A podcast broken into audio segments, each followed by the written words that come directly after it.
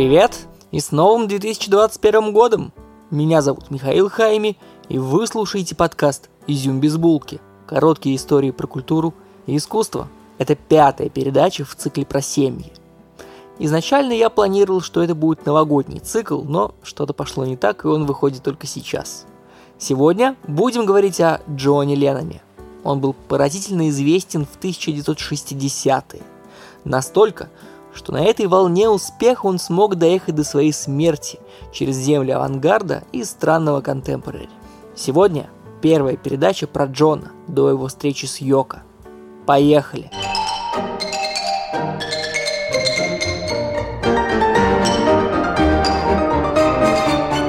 У вас есть семейные легенды? Не такие, что ваша теща из Чадиада стопудово. Например, такие, что прапрапрадед послал Кутузова в задницу. Или ваша бабка крутила шашни с Высоцким. Потому что у нашего героя есть семейная легенда. Джон Леннон родился 9 октября 1940 года. Мол, под грохот бомбежки Люфтваффе в Ливерпуле. И эта немецкая бомбежка и дала Джону такой непокойный и бурный нрав, что он даже Джон Грохот. Неправда здесь в том, что Джон мирно родился. Его мать не пугали в бомбоубежище раскаты взрывающихся фугасов у нее над головой. Пыль в перемешку с землей не падала на лицо только что родившемуся Бетлу. В этот день немцы не бомбили Ливерпуль. Он просто родился. А я просто взял калькулятор и посчитал, что для рождения 9 октября его зачатие должно было прийтись примерно на 14 февраля – на День всех влюбленных 1940 года. И в случае, если это не американская комедия с Эштоном Катчером, то это довольно грустно. Его родителям было 28 и 26 лет. Они сошлись в День всех влюбленных, возможно, потому, что их родина в огне. Премьер-министр еще Невил Чемберлин, который пытался заключить мир с Гитлером, за что все над ним потешаются. И двое немножко пьяных молодых людей, возможно, живут свою последнюю свободную ночь. Мы не будем их корить за это.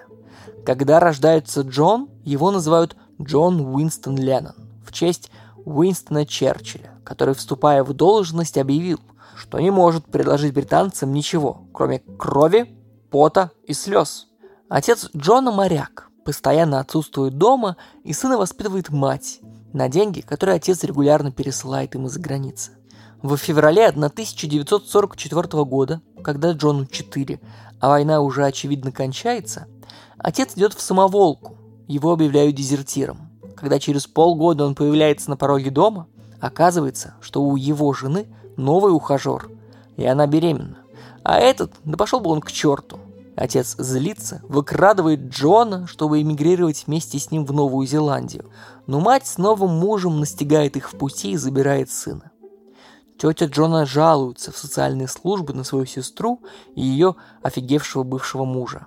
И тети дают опеку над мальчиком. Джона начинают воспитывать Мими и Джордж Смиты. Сами бездетные, они начинают заботиться о парне так, как никто и никогда до этого. Мими очень строгая. Война, может быть, и закончилась, но вокруг разруха и жить довольно бедно. А Джон ведет себя излишне самостоятельно и слишком вызывающе. Он как фугасная бомба, появляется где-то и сразу взрывает все вокруг себя. Дерется с мальчишками, рвет школьную форму, обзывается на старших. Больше всех Джон дружит со своим дядей, Джорджем. Он молочник, встает засветло и к обеду всегда свободен. В обед может выпить первую пинту, а к чаю в пять вечера уже и третью. Но у них прямо настоящая дружба. Не родительские детские отношения, а фугасно-приятельские. В школе Джон узнает, что он оказывается маргинал, сын дезертира, и его мать лишили родительских прав. Приходит его пубертатный период, и он перестает в школе появляться. У него проблемы со всеми, кроме как с дядей Джорджем. Джордж дарит ему губную гармонь. И они могут полдня гулять и дуть по очереди в эту гармошку. Потом сидеть в пабе и болтать с друзьями дяди.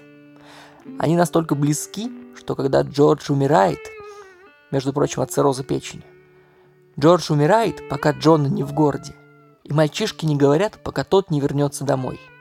Джон чувствуют себя самым неприкаянным парнем в Ливерпуле. Неожиданно Джон сходится со своей матерью и видит всю трагичность ее положения. Она младшая из пяти сестер. Ее постоянно третируют сестры и муж. Когда Джон приходит в гости, она отправляет своих младших детей погулять, они заваривают чай и вместе играют на банджо.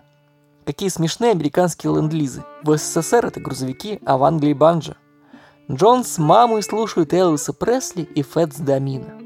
Вот эта песня «Ain't That a Shame». Разве это не позор? Первая песня, которую Джон учит играть на банджо. Послушайте ее.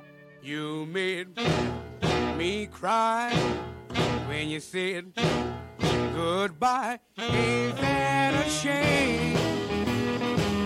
My tears feel like rain.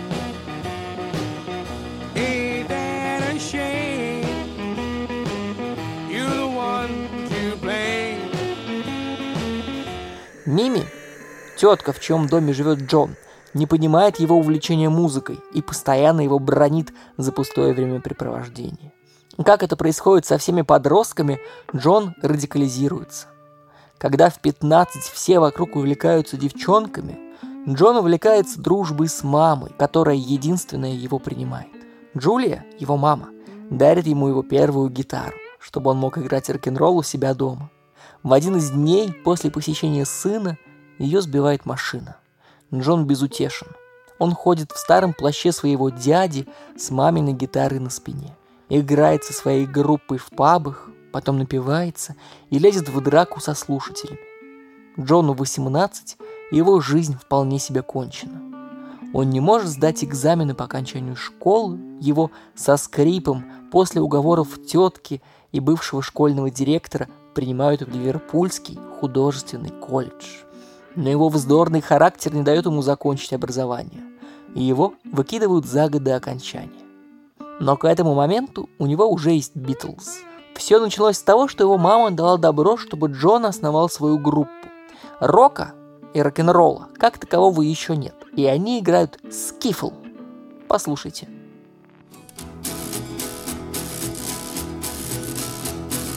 Streamline train as the trainer runs. Hardwood's friend ain't gonna hurt you none. I'm gonna leave in the morning baby on that streamline train. Only one thing I can say, mama, take your mind of this man. И точно, вы услышали только что музыку на стиральной доске. На втором выступлении ленноновской группы Quarrymen к Джону подходит подросток Пол Маккартни вместе со своей гитарой. Ну и Джон приглашает его присоединиться. Маккартни – мальчишка из куда более успешной семьи. Оба родителя на месте, и они чертовски против, чтобы Пол дружил с этим отбросом. Зато Мими всячески способствует тому, чтобы Джон поменял своих друзей-алкашей на Пола. Полу не нравится играть фермерский скифл со всякими отбросами, и он предлагает 20-летнему Джону двигаться дальше – и основать новую группу со смешным названием «Жуки» Битлз. Изначально название Битлз было омажем к группе Бадди Холли, которая называлась Крикетс – Сверчки. Полу 18, и он зовет на лид-гитару своего друга Джорджа Харрисона, которому всего 17. Джону, я напомню, ему 20, не нравится, что он играет с недомерками, но эти недомерки смотрят ему в рот, так, как никто и никогда раньше не делал. Никто и никогда раньше не обращал на него добровольно столько внимания, без его громкой игры на губной гармошке и без пьяных драк в пабах. Для равновесия они берут в группу друзей Леннона, Стюарта Сатклифа и Пита Беста. У Джона только в 20 лет появляются настоящие друзья, и жизнь наконец налаживается. Группа, раз уж они настоящая группа, заводит себе агента который первым делом отправляет их в Гамбург, самый крупный порт Европы, в котором английский – основной язык интернационального общения. У Джона появляется цель – стать известным и богатым. Целых 16 месяцев Битлз играют в Гамбурге для пьяных матросов за очень хорошие чаевые. За это время они играют 5-6 дней в неделю по 4-5 часов за сессию. Из группы с большим самомнением и репертуаром в 10 джазовых стандартов в блюзовом исполнении они становятся сбитым ансамблем, который играет собственные песни, способные привлечь на себя внимание публики. Потому что ребята готовы орать, танцевать как пьяная горилла и свистеть в своих песнях, лишь бы было громко. Сделаем маленькую паузу. Подкаст выходит только благодаря вашей поддержке на Патреоне. Зайдите в описание выпуска и станьте спонсором подкаста. А если в вашем подкаст-приложении нету описания или вы слушаете за рулем, то зайдите ко мне в Facebook или Instagram. Ищите Михаил Хайми или Изюм без булки. Там тоже есть все ссылки. Спасибо. Удивительно, но только самомнение Битлз и Джона Леннона привело их в эти копии откуда они вышли не столько с золотом, сколько с навыком. Они живут в Гамбурге наездами и быстро становятся популярны в Гамбурге и Ливерпуле. В 1962 году жизнь настолько хороша и тиха, что Джон женится на своей одногруппнице Синтии Пауэлл, которая родит ему первенца Джона Чарльза Джулиана Леннона. И здесь очень хочется рассказать вам про сказку Альфонса Даде – один парень рождается с буквально золотыми мозгами. Родители держат это в тайне до его 18-летия.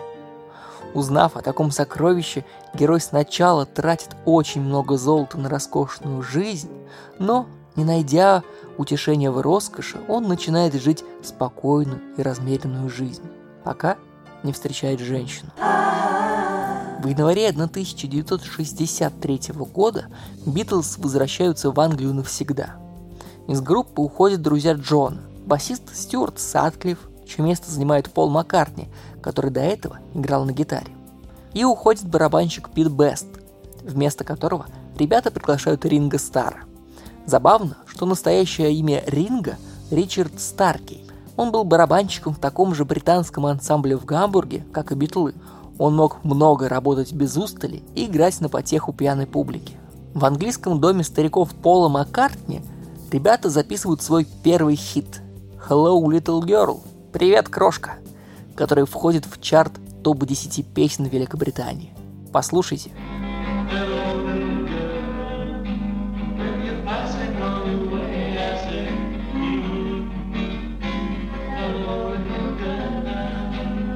Они в самом начале карьеры, но Леннона не остановить. Он меняет весь свой золотой мозг на бунтарство и популярность. На одном из первых концертов в Лондоне, куда приходит королевская семья, он кричит между песен «Эй! Тех, кто сидит на дешевых местах, мы просим поаплодировать, а остальные могут ограничиться позвякиванием своих драгоценных побрякушек». И эта безобидная выходка принесла им столько же славы, сколько работа в Гамбурге. За год вся Британия становится битломанской. Пока они были в Германии, в Англии были популярны такие группы в стиле Тедди Бой – которые играют беззубое рокобили, носят одежду не по размеру и ведут себя слишком манерно. Битлз сильно выделяются на их фоне. Они носят притальные пиджачки без лацканов, они носят стриженные прически, но не убранные волосы. Они не сквернословят и не курят во время выступлений и имеют возрастной рейтинг 14+. Их песенки простецкие «Эй, девчонка, я скучаю» или «Эй, друзья-мальчишки, пошли погуляем вечером» Они вирусом расходятся по всей стране. По ним стенают и эти девчонки, и эти мальчишки. Самое большое поколение, рожденное после войны, бэби-бумеры, хотят знать все о Битлз. И группа выпускает альбом за альбомом. Они дают интервью за интервью. В 1964 году их приглашают выступить в шоу Эда Салливана в США. И тут битлами заболевают и в Америке. Через несколько лет после американской популярности Джон Леннон дает интервью, в котором говорит, что христианство начнет отмирать, ведь у молодежи на уме только рок-н-ролл. Для молодых они, Битлз, популярнее, чем Иисус Христос. Через год они пишут песню «Help» на помощь. Послушайте ее.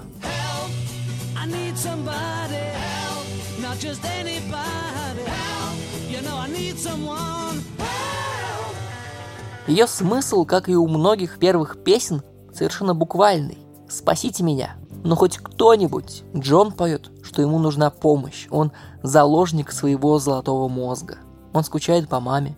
Богатство и знаменитость не приносят ему никакого счастья. Золотой мозг начинает кончаться. Своей тетке Мими он покупает дорогущий особняк с памятной табличкой на стене. Гитарой много денег не заработаешь. Это фраза, которая накорила его в детстве. Он заработал много денег гитарой, но не заработал никакой радости. Примерно в этот момент Пол, Джордж и Ринга понимают, что лидерство Джона наносное. Он вовсе не великий страдалец, а молодой парень, которого недолюбили в детстве, он просто гиперкомпенсирует. Он, конечно, помог им стать популярными и богатыми, но они сами не лыком шиты. Ведь он сам себя не лечит, ему правда нужна помощь. Заботиться о себе совсем не сложно, это как вылечить насморк. Поэтому, чувак, соберись. Их окружает очень странная слава. В Штатах их больше не любят из-за фразы про Иисуса. В Британии Елизавета II наградила их орденами Британской империи за популярность и выходки, когда Музыкантам было около 25 лет всего. На их концертах солдаты, самих себя не слышно за визгами фанаток. Леннон почти целиком состоит из наркотиков. Денег так много, что неприлично об этом говорить. Их буквально хотят все. Но Джон не хочет себя. Он хочет оказаться снова 15-летним, чтобы мама учила играть на банджо, а дядя сквернословить. Группа выпускает альбом «Револьвер», такими песнями, как «Элеонор Ригби» и «Yellow Submarine». Послушайте.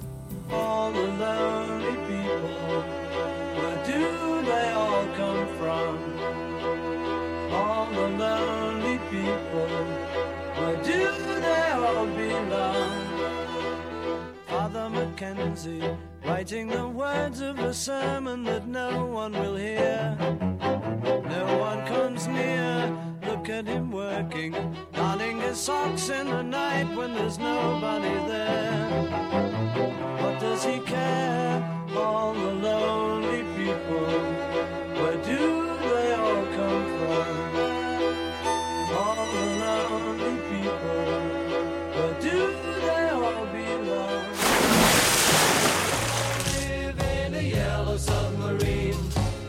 yellow submarine, yellow submarine. We all live in a yellow submarine, yellow submarine, yellow submarine.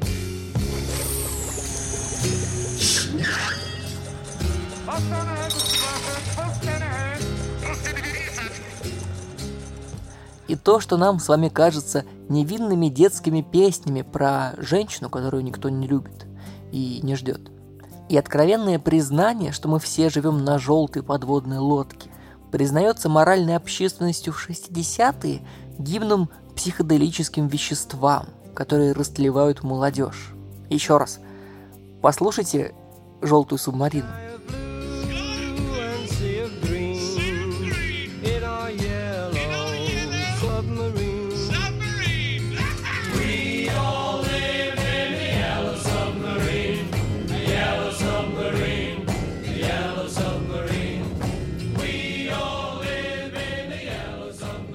Ну что, растлевает вас?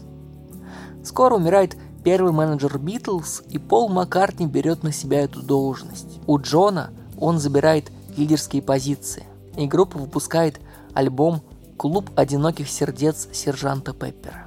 Это непонятный альбом, который лично я не люблю, но становится для группы самым крупным их успехом. Они, оказывается, могут делать все, что хотят, и им все равно будут платить деньги – восхитительно. Можно перестать любить друг друга или стричь волосы. И они перестают делать и то, и то. Они больше не стригутся и не любят друг друга. Битлз становится первой группой, чью музыку будут передавать по спутниковой связи. Их просят написать песню, достаточно хорошую для всей планеты. И они пишут специальный гимн. И вы его знаете. Вот он.